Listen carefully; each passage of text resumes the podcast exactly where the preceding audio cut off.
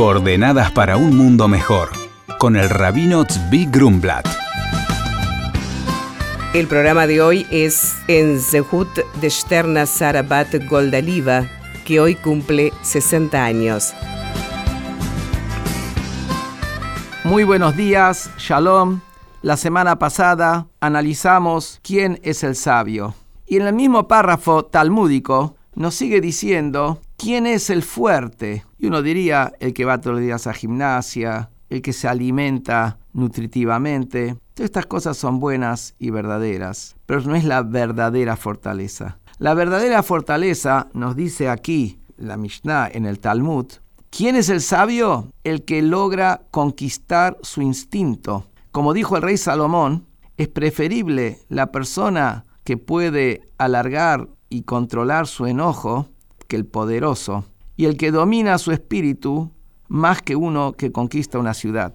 Y como se da la explicación que cuando un gran ejército conquista una ciudad y puede realmente ser exitoso, sin embargo, ahí empieza el verdadero desafío, como la historia de un ejército que conquistó un país, entraron todas las fuerzas con un gran desfile con el rey, y el consejero del rey está muy preocupado y le pregunta al rey a qué se debe tu preocupación. Le dice, mira, ganaste una guerra, pero la guerra más grande empieza ahora. ¿Por qué? Porque a la hora de haber conquistado el país viene la gran batalla, cómo te vas a comportar con la gente, cómo te vas a controlar, cómo vas a hacer que tu gente trate a aquellos que acabas de conquistar. Y eso el dominar el espíritu, dominar el instinto de uno, dominar esas situaciones difíciles que vienen cuando hay grandes oportunidades, ahí es donde se requiere la verdadera fortaleza. Y a continuación nos pregunta también quién es el rico. Y uno diría, el rico el que tiene tanto, el que tiene casa en tal lugar, el que tiene empresa. Y acá nos da una definición, la Mishnah, totalmente diferente. ¿Quién es el rico?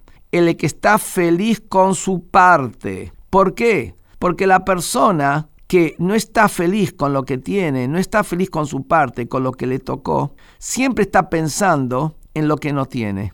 Y ya dijeron nuestros sabios, nadie se va de este mundo y logró el 50% de lo que quiere.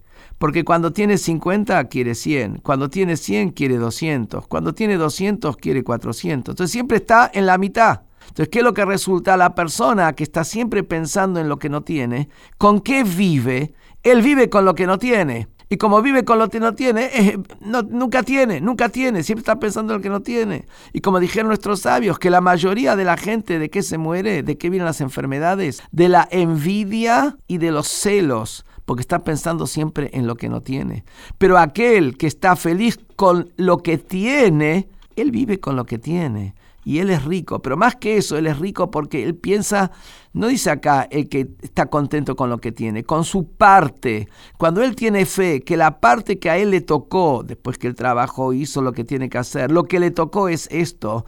¿Qué quiere decir? Que él tiene fe que esto es lo que Dios le mandó, él no tiene ni más ni menos de lo que debería tener. El otro no tiene ni más ni menos que debería tener. Entonces él está siempre feliz y está contento y ahí realmente disfruta. Y es el verdadero rico. Muy buenos días. Nos escribe Fernando y dice, hola rabino, quería saber qué es el Modé Aní.